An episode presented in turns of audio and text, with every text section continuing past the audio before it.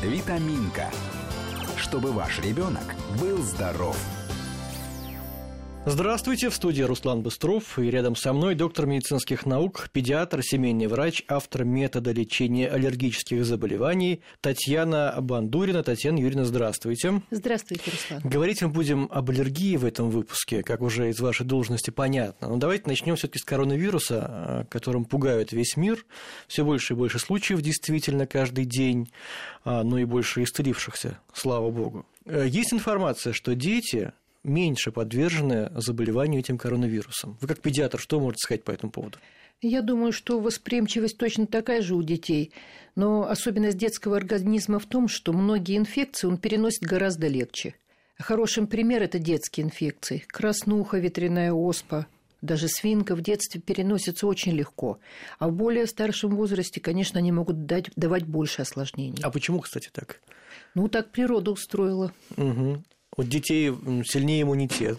У них есть такой период лимфатизма, как раз для того созданный природой, чтобы встречаться э, со всякими вирусами и э, эффективно от них защищаться.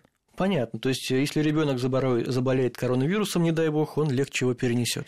Э, скорее всего, да. Но это, не, конечно, не касается крайних случаев, когда ребенок с очень ослабленным иммунитетом, там может быть всякое. Угу. То есть лучше все равно поберечься. Но меры предосторожности для детей такие же, как и для взрослых, да? Да, да. А это какие? Ну, прежде всего, избегать контактов с больными вирусными инфекциями. Ну, то, что мы называем ОРЗ. Чихают, кашляют, насморк. Лучше не водить в детские коллективы, где есть заболевшие. Э, если выходят на улицу, то промывать нос до выхода на улицу и после выхода на а улицу. А до зачем? Просто смыть вирус ага. и наложить оксалиновую мазь. Помогает. Потому что она была изобретена в веке 13 наверное. Может а, быть, даже а, и в 12 а но вирусы помогает хорошо. новые мутируют все равно даже от новых вирусов да. оксалиновая мазь Там совсем другой да? механизм действия, действительно помогает. Угу. Так, ну и мыть руки, наверное. Э, боюсь, что это поможет меньше, но мыть руки всегда хорошо меньше поможет, да, все-таки. Да. Но после, если ты был в метро, например, вот, хватался за всякие Они поручни. неустойчивы. Там основной путь передачи, как у всех респираторных инфекций, воздушно-капельный. Вирус довольно быстро погибает в окружающей среде, поэтому э, контакт на бытовой путь передачи возможен только если контакт очень близкий. Ну, например, э, в одной комнате – или в одном вагоне метро в час пик. В одном, да, да, да, в одном вагоне метро. Может Или в, быть. в детском больше... саду в группе, если мы говорим о детях сейчас. Вот, детский сад самый хороший пример. Практически посуда, э, горшки, угу. полотенца. Если санэпид-режим соблюдается не строго, то такие варианты возможны. А для повышения иммунитета детей надо что-то принимать? Правильно питаться и закаливаться. Витамины? Не всем показаны. Потому что может быть та самая аллергия, о которой мы, кстати, Совершенно будем говорить верно. через, Совершенно через несколько секунд буквально. Ну, давайте, кстати, и начнем. Вот в этом году говорят о том, что аллергия проявится у детей э, быстрее, раньше, потому что погода такая, и цветение растений начнется раньше. Действительно так? Да, вы знаете, у меня на участке 12, 19 января, как раз в крещенские морозы, проклюнулись крокусы. Крещенские морозы мы сейчас здесь улыбнемся. Это да. на нас не видно, но мы улыбаемся. Да. И уже действительно все готово к цветению. Будет раньше цвести березы. И, конечно, это отразится на здоровье деток, которые страдают аллергией. Угу. А что делать? Еще ситуация, я хочу сказать, усугубляется тем, что как раз весной бывает еще период особой аллергии, так называемая весенняя аллергия, которая связана с тем, что э, сходит снег, и испарения от сгнивших листьев поднимаются. Даже на это аллергия да, бывает? Да, да, да, очень сильные раздражения бывают. Вроде бы они уже сгнили, пыльцы там нет, и все равно? Пыльцы нет, а там есть грибки. Это фактически аллергия на, на плесневый грибок. Ну и фекалии животных, опять-таки, не убранные вовремя. Собачники, пожалуйста, уважайте деток. Все это всегда дает какие-то проявления. Просто люди говорят, я выхожу на улицу, у меня начинает течь из носа. Вот оно. Ну и химикалии, которые использовались в течение зимы для того, чтобы снять вот этот ледяной покров, тоже имеют значение. Довольно сильные бывают проявления. А в этом году не успели мы отойти от одной волны аллергии, как наступает вторая. Скоро зацветет э, все, и береза в том числе, самый страшный аллерген э, в нашем регионе. И мы ожидаем да, очень большую волну. То есть, Татьяна Юрьевна, уже сейчас а, в начале марта аллергия начинается у детей, да? проявляется у детей. Сейчас уже проявляется. Пока мы расцениваем ее как весеннюю аллергию, о которой я рассказала. Так, а как понять, что у ребенка аллергия? Ну, во-первых, клинические проявления. То есть течет из носа, он трет нос ладошкой, так называемый аллергический салют. Некоторые сразу начинают просто кашлять. Вот такой вот кашель, иногда приступ, ну, иногда может ночью. быть простуда. Как вот отличить аллергию от простуды? Ну, во-первых, катаральный. Лучше, конечно, обратиться к врачу. Ну и самому можно какие-то выводы сделать. Во-первых, не сопровождается температурой. Аллергия? Да, Угу. Просто на фоне как бы полного здоровья. Ну и доктор, конечно, при осмотре отметит особенности слизистых оболочек. То есть там нет таких ярких катаральных явлений, а такие легонькие, немножко чуть синюшные иногда. Угу. И характер выделений. То есть просто течет из носа, без всякой примеси зелени, а вот просто водичка сероза то это, конечно, надо думать о аллергическом проявлении. И что же делать в этом случае? Что делать? Жить с этим. Жить с этим да. или можно это вылечить? Вылечить, конечно, можно, но вот как, как потекло из носа, мгновенно вот так принять какие-то меры получается не у всех. Это антигистаминные Да, принять. многим помогают антигистаминные средства, и сейчас они очень эффективны и дают все меньше и меньше побочных эффектов, чем старше поколение антигистаминных средств, тем меньше побочных эффектов. Но все равно, конечно, во-первых, они не всем дают желаемый эффект, а во-вторых, любое медикаментозное вмешательство, оно дает какие-то последствия. Как понять, на что аллергия? Это же самое важное. Потому что главное в лечении, насколько я знаю, да, это исключить аллерген. А как понять, что исключать? Ну, вы говорите как профессиональный аллерголог. Главное исключить аллерген. Ну, давайте попробуем с вами теоретически, вот как мы исключим березу из нашей жизни. Не знаю. Увозить ребенка куда-нибудь, да, может быть. Вариантов всего Или два. меньше из дома выходить. Первый вариант увести ребенка, второй вариант вырубить березу во всем Подмосковье, верно? Ну, да. Да. Эффективный метод, как вы полагаете? Не особо. Не особо. То есть, наверное, нужно больше упор делать на другие э, звенья э, развития аллергии. Вот тогда будет эффективно, и береза останется, и будет нас радовать. Да. А другие звенья, что вы имеете в виду? Ну, не секрет, что аллергия – это извращенный иммунитет. Вот задали вопрос, как аллергия с иммунитетом связана? Это тоже иммунитет, но только вот такой вот сильно выраженный, извращенный, направленный против каких-то особых аллергенов. Это тоже защита организма. Ну, да. Просто она так сильно выражена, что дает болезненные проявления. Вот. вот с этим-то надо как раз и бороться нужно четко, отчетливо понимать, откуда аллергия берет свои истоки. Вообще, откуда иммунитет берет свои истоки. Все смотрят телевизор, слушают радио и знают, что иммунитет формируется в кишечнике. То есть вот с этого-то и надо начинать. Что-то не в порядке с кишечником? Да, да, всегда. То есть на самом деле это и есть основная причина. Ага. Изменения в кишечнике изменяют иммунитет, защита против инфекции ослабевает, а защита против вот аллергенов, наоборот, усиливается. Вот, пожалуйста, то, что мы видим. То есть всегда, когда есть аллергия на что-то, это значит в кишечнике проблема. Совершенно верно. И нужно это лечить, соответственно. Да, именно на это надо и обратить внимание. И если это вылечить, то уйдет аллергия? Да. Интересно. Любая форма. А как э, понять, что именно не в порядке в кишечнике? Слушайте, ну на самом деле в кишечнике всегда одно и то же не в порядке. Там живет неправильная микрофлора. Она как бы является для организма таким чужеродной. Организм пытается с ней бороться. И для этого вырабатывает специальные белки – иммуноглобулины Е. Те, кто страдает аллергией, знают, что в первую очередь доктора назначают этот анализ – иммуноглобулины Е. И потом уже смотрит, если иммуноглобулин Е повышен, то значит аллергия есть. Но это не всегда так. Он может быть и нормальный, если он уже использовался. Его снизилось. Вот. Вырабатываются иммуноглобулины Е для того, чтобы защищать организм от чужеродного. Ну и начинает защищаться. Мало того, что защищает от чужеродной флоры, так еще и от всего, что попадает в организм извне. Пыльца неизбежно попадет в организм. Это задача пыльцы распространиться как можно шире, а организм воспринимает ее как чужеродную. И эти самые иммуноглобулины Е начинают бороться и против этой пыльцы. Угу. То есть, если мы устраним причину, то иммуноглобулины Е, они нормализуются. И против пыльцы, условно говоря, бороться не будут.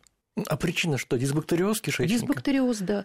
Различные виды микроорганизмов, которые чаще это одноклеточные микроорганизмы, которые являются паразитами, собственно. Да, иммуноглобулин Е – это древнейший филогенетический путь антипаразитарной защиты, и об этом все знают. Это давно известный факт. То же самое, как и азинофилы. Вот у О, других... Хотел да. спросить вас. Вот вы сказали про иммуноглобулин Е, это да. специальный анализ, а азинофилы мы смотрим в общем клиническом да, анализе. в клиническом Всегда анализе. ли они повышены при аллергии? Нет, нет. Люди разные. У кого-то преобладает путь защиты э, путем выработки иммуноглобулинов Е, у кого-то эзинофилы. Но они же тоже расходуются они вот как раз идут в органы мишени и обеспечивают то самое аллергическое воспаление. Или изменения на коже, или изменения на слизистой, или изменения на слизистой, э, слизистой бронхов, или на слизистой оболочке носа, трубы, которые соединяют носовую полость с барабанной полостью, то есть способствуют как бы возникновению повторных отитов у детишек. Угу. Вот. Это все звенья одной цепи могут еще на другие э, органы системы, практически на все действуют. Если вернуться к кишечнику, но, насколько я знаю, дисбактериоз – это симптом, а не заболевание, что что-то вызывает дисбактериоз, а не ну, сам по себе он. Да, возникает. синдром, так сказать, да. да. Конечно, что-то вызывает. В первую очередь, это неправильное питание. Ну, по сути, в большинстве случаев, нормализовав питание, можно спокойно нормализовать иммунитет, в том числе и снизить проявление аллергии. А она может пройти сама с возрастом? Вот часто говорят, в детстве была аллергия, потом перерос. Знаете, конечно, да, если изменится структура питания. Может, без всякого лечения. И мы знаем много таких случаев.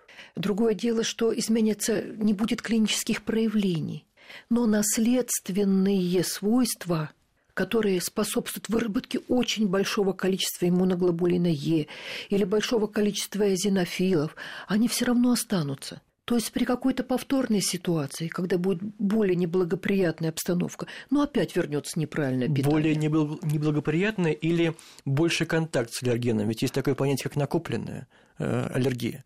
Э, что это такое?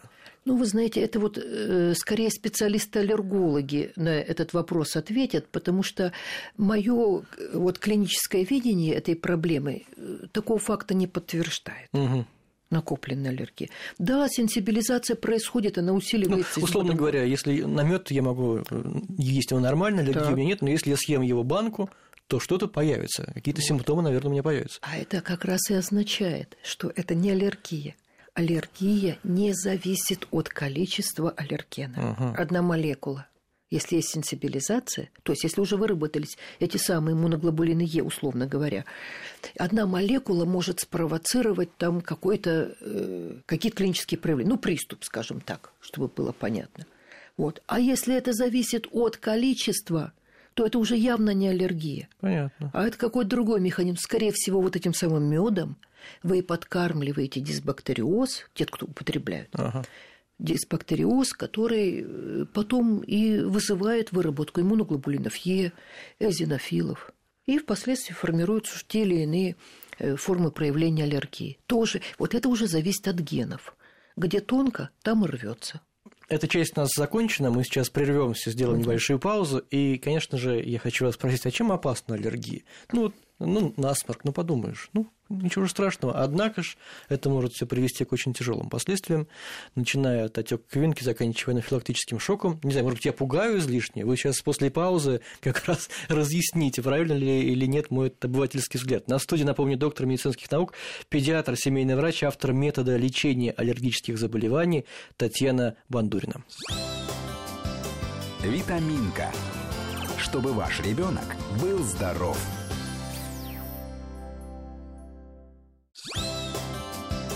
Витаминка. Чтобы ваш ребенок был здоров. Продолжаем разговор о детской аллергии. У нас в студии доктор медицинских наук, педиатр, семейный врач, автор метода лечения аллергических заболеваний Татьяна Бандурина. Татьяна Юрьевна, так чем опасна аллергия? Вот тем как раз о чем вы и говорите. В предыдущей части, да? Да, это клинические проявления. Аллергия, да, она может э, портить жизнь, ну так, незначительно, ну, да. если проявления скудные. Ну вот, как вы говорите, ринит, да, течет немножечко из носа. Но вот кашель уже хуже. Если кашель сильный, приступный, то это очень ограничивает жизнедеятельность. Ребенка не пускают в детский сад. Или там он не имеет возможности заниматься в кружках. Он мешает на уроках в школе.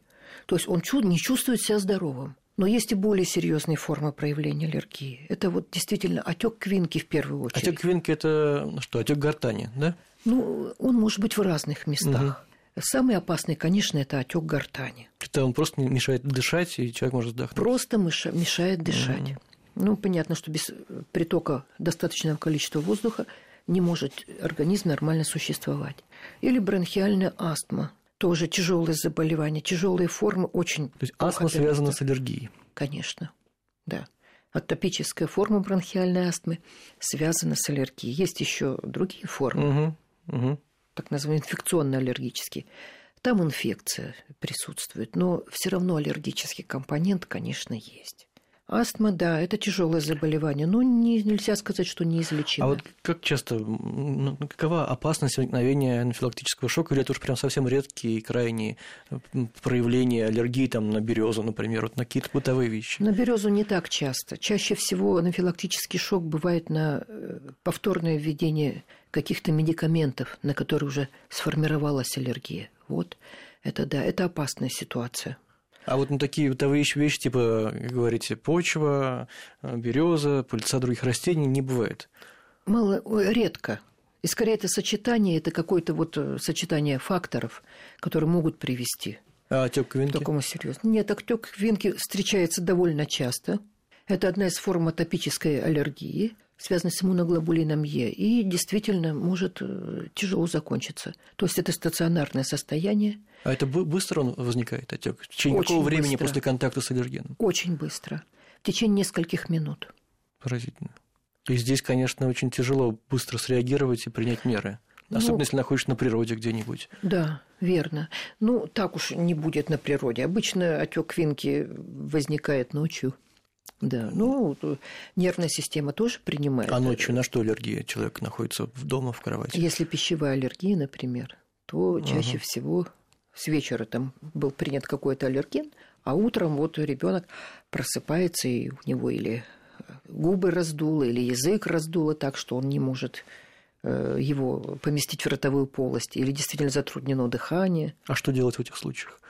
Э, конечно, надо попробовать применять, применить антигистаминные, если такие есть в доме возрастной Наверное, лучше их держать всегда. Да. Особенно и, если ребенок в доме. Да, если ребенок аллергик, каждая мама, конечно, это имеет. Но обязательно обратиться в скорую медицинскую угу. помощь. Это срочно. А антигистаминные долго действуют? Довольно быстро. Быстро. Да, у многих снимают в течение нескольких минут тоже. Отек квинки даже? Да. Угу. А вот если вернуться к диагностике аллергии, э, насколько эффективен метод скрининга по крови или насечек? Вот я знаю, сейчас делают или не делают? Делают. На делают коже, когда делают много, насечки, да. туда минимальное количество аллергена и смотрят на реакцию. Совершенно верно. Достаточно эффективен. Если ваша задача выявить конкретный аллерген, то да, это делаем. Но детям, наверное, вряд ли. Или тоже де- делают? Делаем, деткам, делаем. Он считается информативным. А кровь? И кровь. Обычно сочетание методов используются. Но, честно говоря, они используются больше уже для подтверждения. Если ребенок пришел с аллергией на собачью шерсть или на кошачью шерсть, или на пыльцу березы, то мама сама уже делает такое предположение и доказывает это примерами, что да, мы сходили вот в гости, там была кошка, он и раньше чесал глаза при встрече с кошкой, а тут у него такой кашель начался, из носа потекло, в общем, никакого сомнения – в том, что аллергия на кошачью шерсть у ребенка нет, но мы подтверждаем это. А правда ли, что аллерген у каждого животного индивидуален, и поэтому вот так универсально вылечить аллергию на домашних животных нельзя? Ну, если смотря как подходить к этому вопросу. Да, к сожалению, нет сейчас у нас ни осид, ни, ни специфической иммунотерапии для того, чтобы именно снять вот эту аллергию, сенсибилизацию к шерсти животных. Но мы можем подействовать на основной механизм патогенеза, то есть, э, я так уже говорю, угу, мы можем подействовать на желудочно-кишечный тракт, в котором-то начало аллергии формируется. И тогда, да, угу. снижается. Я должна с гордостью сказать, что все дети, которые приходили э, ко мне э, с просьбой оставить кошку дома, у которых была явная аллергия угу. на кошку, они все оставили кошку дома. А ребенка куда дели? И ребенок тоже там а же как же, как же они ужились? Вот так уменьшились аллергические проявления настолько, что реб... Э, у многих прошли просто. Благодаря лечению кишечника? Да, благодаря лечению кишечника и правильному питанию самое. А почему так вот возникает аллергия на домашних животных? Очень часто. Да то же самое, потому что шерсть, сама по себе шерсть домашних животных тоже очень чужеродная для человека. А так как она летает в воздухе, то она неизбежно попадает в дыхательные пути. А на кошек ведь чаще, чем на собак аллергия? Ну, да, если есть на собак, то на кошек точно будет. А почему на кошек чаще? У них сложно сказать. Наверное, летают антигенная... более быстро. Да, и антигенная структура, наверное, все-таки у них более отличается от того, к чему наш организм приспособлен. А, Но ну, чаще всего обращается вам с аллергией на что? Вот вы выявляете. Слушайте, чаще всего ко мне обращаются просто с аллергией неизвестно на что. Угу. Просто вот не знаем, на что у нас аллергия, потому что мы и то исключали, и все исключали.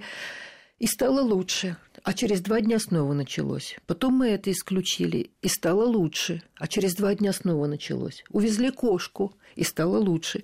А через два дня снова началось. То есть понятно, что ни на один из аллергенов, на который мама думала, аллергии у ребенка нет. И, конечно, вот в таких случаях мы, да, назначаем обследование, вот как вы говорите, пробы, назначаем кожный и действительно определяем уровень иммуноглобулинов Е, иммуноглобулинов G. У нас много сейчас тест-систем, фадиатоп, там, иммунокап. Это недешево, поэтому лучше, конечно, обойтись.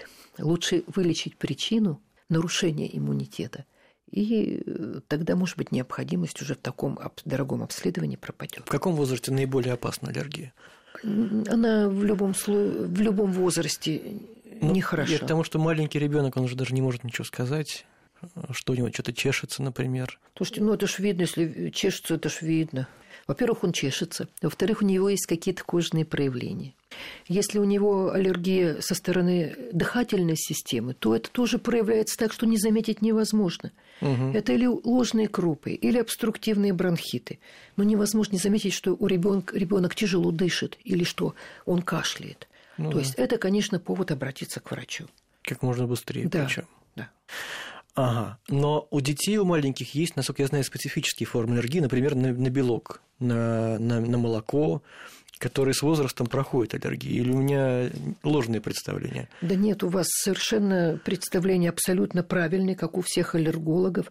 Но я должна сказать, что несмотря на то, что я очень плотно работаю с аллергией, вся клиника наша очень плотно работает с аллергией, э, истинный аллергии на белок коровьего молока я видела один раз в жизни. А все остальное что тогда? Ну, или токсикодермия, или какие-то другие формы пищевой непереносимости. Если есть непереносимость молока, то это совершенно не значит, что это аллергия на молоко. Может быть, непереносимость лактозы. Mm, да, кстати. Да, может быть, там еще какие-то другие варианты. То есть во всем этом надо разбираться, потому что лишать ребенка продукта роста, который обеспечивает ему рост, развитие костей, зубов, это просто преступление. Ага. А, Татьяна Юрьевна, а может аллергия проявиться в позднем возрасте? Вот, например, у меня не было никогда аллергии на что-то, а потом в мои там 38 лет раз и аллергия на березу. Или уже не может такого быть? Может еще как. Вот я вам расскажу случай своей семьи.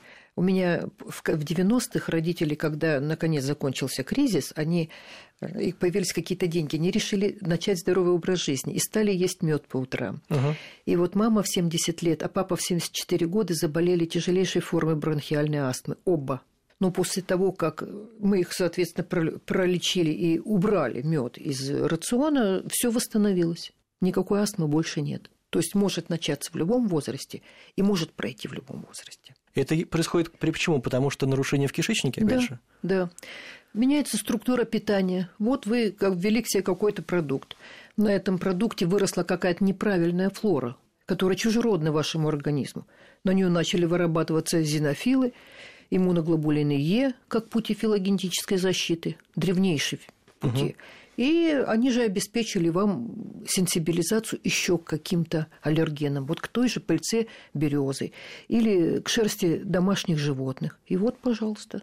Лечить аллергию можно в, любой, э, в любое время или только тогда, когда аллергена нет рядом? В любое время. Просто методы лечения разные. Ну, конечно, лечить первопричину, то есть нарушение со стороны желудочно-кишечного тракта, это можно в любом Э, есть аллерген, нет аллергена. Именно это является успехом и базой противоаллергического лечения. Ну и кроме того, э, конечно, существует много специфических методов. Вот тот же самый осид, аллергоспецифическая иммунотерапия. Это метод довольно трудоемкий, потому что нужно в течение нескольких месяцев приходить и делать уколы, в которые вводится да, даже аллерген в определенной концентрации, чтобы снизить вот уровень вот этих белков реагинов. И тогда к моменту цветения уже их не останется в организме, и ребенок встречу с этим аллергеном уже довольно легко перенесет. Если вы... Это делается, начинается где-то с ноября и длится до декабря этот метод лечения. Все опытные э, родители, у которых дети страдают вот, сенсибилизации к э, растениям, к цветущей березе, они об этом знают. И с ноября уже проходит этот курс терапии. Если опоздали, то существует еще метод неспецифической иммунотерапии когда он тоже очень хорошо помогает и восстанавливает иммунитет, и тоже способствует тому, что период цветения переносится легче. Ну и, конечно, если уже сейчас возникли какие-то проявления, то это антигистаминные средства – которые тоже облегчают жизнь. Но они убирают симптомы. Да, они убирают симптомы. Угу. Но при всех этих методах, вот в нашей клинике, например, обязательно базовое лечение желудочно-кишечного тракта проводится. То есть все очень индивидуально. А сколько времени уходит обычно на лечение от, от аллергии? Ну, ну, ну, 4 месяца. От 4? 4. 4 месяца. Ну, вообще от двух недель. А 4 месяца это уже противорецидивные курсы. И все зависит от того, насколько верно соблюдаются рекомендации. Только от этого. То есть ребенок с тяжелой аллергией на что-то через 4 месяца может быть абсолютно здоров? Да. Хм, интересно. Потому что было мнение как-то, что аллергия это вот на всю жизнь, то, что передается, и то, что остается с тобой навсегда. Гены на всю жизнь. Гены, которые обеспечивают форму проявления, которые обеспечивают реакцию организма в виде иммуноглобулинов Е. Татьяна Юрьевна, э, я вас спросил уже про то, чем опасна аллергия. Э, понятно, что самые тяжелые проявления – это отек квинки, анафилактический шок. Слава богу, это не часто бывает. А правда ли, что она опасна тем, что иммунитет таким образом изнашивается, потому что он вынужден постоянно реагировать, реагировать на этот аллерген? Ну, вряд ли он износится. Дело в том, что вот я чувствую некоторое противопоставление в ваших словах. Вы противопоставляете аллергия и иммунитет. Это одно и то же. Аллергия – это измененный, я бы сказала, извращенный иммунитет. То есть иммунитет работает не так, как ему положено работать. Вот в чем здесь вопрос. Ну вот он э, иммунитет себя растрачивает на борьбу с э, березой, да, а потом не среагирует на какое-то вирусное заболевание, господи, прости, на коронавирус. Это известный да, факт, что всегда у аллергиков иммунитет снижен. Вот угу. именно сопротивляемость, резистентность к инфекциям, конечно, ниже, чем людей, которые не имеют аллергии. Хорошо, Татьяна Юрьевна, еще несколько вещей, которые актуальны у нас сейчас в сезон. А, чего мы ждем в этом сезоне э, в плане респираторных заболеваний? Ну, мы сказали уже о коронавирусе, в России, к счастью, немного. А другие респираторные инфекции как будут себя вести, есть ли прогноз? Ну, думаю, что будут вести себя на этом фоне, конечно, очень активно. То есть надо приготовиться. Аллергия, она, конечно, ослабляет организм и способствует тому, что респираторные заболевания текут тяжелее и длительнее. И вирус часто, говорят, является протравой для бронхиальной астмы – то есть бронхиальная астма – это вот как раз следствие прямое возникновения вируса. Да, если на аллергическом фоне. Угу. То есть здоровый ребенок, ну, переболеет насморком, за 7 дней он пройдет. Э, может быть, чуть-чуть покашляет. А у ребенка с аллергией это может так э, вызвать еще такое дополнительное поражение слизистой бронхов, чувствительность бронхов усилить, что это перейдет действительно в бронхиальную астму. Часто говорят, вирус является протравой для бронхиальной астмы. Конечно, на этом фоне, что такой аллергический фон большой, весенняя аллергия еще не закончилась, уже на подходе цветение растений, и вирусных заболеваний очень много. Мы ожидаем тяжелую весну. Даже несмотря на то, что погода теплая, или это наоборот хуже? Слушайте, ну вот видите, вот в данный момент это хуже. Это вот спровоцировало наложение двух периодов аллергии весенней. Ну да, плане аллергии, конечно. И уже не очень хорошо. Угу. Ну и кроме того, это нездоровая погода ветра, мы, влажность мы высокая. не привыкли. Наш организм, да. конечно, наверное, сопротивляется всеми силами. Весьма сопротивляется. А что вы скажете по поводу кварцевых ламп всевозможных, которые сейчас некоторые покупают, очистителей воздуха? Ну, я не против очистителей воздуха. То есть они вносят свою лепту, облегчают жизнь больным с аллергией. Некоторым очень значительны. Тем, у кого вот действительно сенсибилизация к каким-то пылевым аллергенам, к шерсти животных. Но что касается ультрафиолетовых ламп, то их надо с большой осторожностью применять. Они действительно эффективны для обеззараживания воздуха в помещении или там, э, где ребенок с какой-то микробной инфекцией был. Ну, те же детские сады, те же поликлиники. Но их надо очень осторожно применять. Есть лампы открытого типа и лампы закрытого типа. Вот лампы открытого типа, они могут применяться только в том случае, если народа в помещении нет – Потому что ожог роговицы глаза. Да, как это да. было вот на неделе. Совершенно верно. Э, слизистая глаз очень чувствительна к ультрафиолетовым лучам. И это давно известно. Недаром очки нам предлагают, и даже линзы контактной защиты от ультрафиолета. Именно для того, чтобы защитить глаза. А длительное воздействие ультрафиолета на слизистую оболочку, оно может вызвать вот такой ожог. Ага. А увлажнители воздуха? Ну, это комфортно. Это приятно, когда воздух адекватной влажности 40-50%. А вирус э, при этом хуже распространяется? Да, вирус распространяется, конечно. Ну и вот лампы, ультрафиолетовые лампы закрытого типа дезары, профессиональные, которые в медицинских учреждениях применяются, они, конечно, очень эффективны. То есть, если работает дезар, мы, в принципе, можем вести прием, не делая больших перерывов на освечивание помещения, на включение ультрафиолетовых ламп. Он непрерывно работает, непрерывно очищает воздух, и, в общем-то, риска нет заразиться. Угу. Лучше, в общем, если есть возможность, то приобрести. Ну, это профессиональные лампы. Я да. думаю, что рынок предлагает ультрафиолетовые лампы закрытого типа вот для использования в детских коллективах или дома, может быть. Хотя лучше воспитывать иммунитет. А что такое воспитывать иммунитет? Правильное питание и закаливающие процедуры. Вот две основные составляющие. Очень просто это. Э, не надо что-то специально делать. Это ежедневная наша жизнь. То есть не употреблять неправильных продуктов в пищу. И не, не, не надо кутать детей. Обязательно надо закаливать и купать в водоемах, и в бассейн водить. Ну, что еще? Как можно дольше быть на свежем воздухе, позволять активные игры. Это все закаливание, это все очень укрепляет иммунитет, сопротивляемость организму, улучшает сосудистую реакцию и делает период вирусных инфекций коротким и безболезненным. Но это, конечно, требует времени, затрат со стороны родителей. Ну как же? Не времени, а какие? Ну, рацион питания, приготовить вечером что-то, а не купить в ближайшем э, Макдональдсе или там что-то еще. Ну, вот это За, да. Э, с ребенком гулять, э, заниматься спортом. Это же все-таки работа. Ну, вообще, да. Ну, вот в детском саду, я знаю, во всех детских садах сейчас с этим строго следят и с детьми гуляют. Угу. То есть их выгуливают. Может быть, кутают чуть сильнее, чем положено. Это вот такой неприятный момент. Ну, а питание в детских садах наших, я считаю, оставляет желать намного лучшего. С этой точки зрения нам здоровое поколение не вырастить. Нам надо работать, улучшать рацион и очень обращать на это первоочередное внимание. Спасибо вам большое. На студии была доктор медицинских наук, педиатр, семейный врач, автор метода лечения аллергических заболеваний Татьяна Бандурина.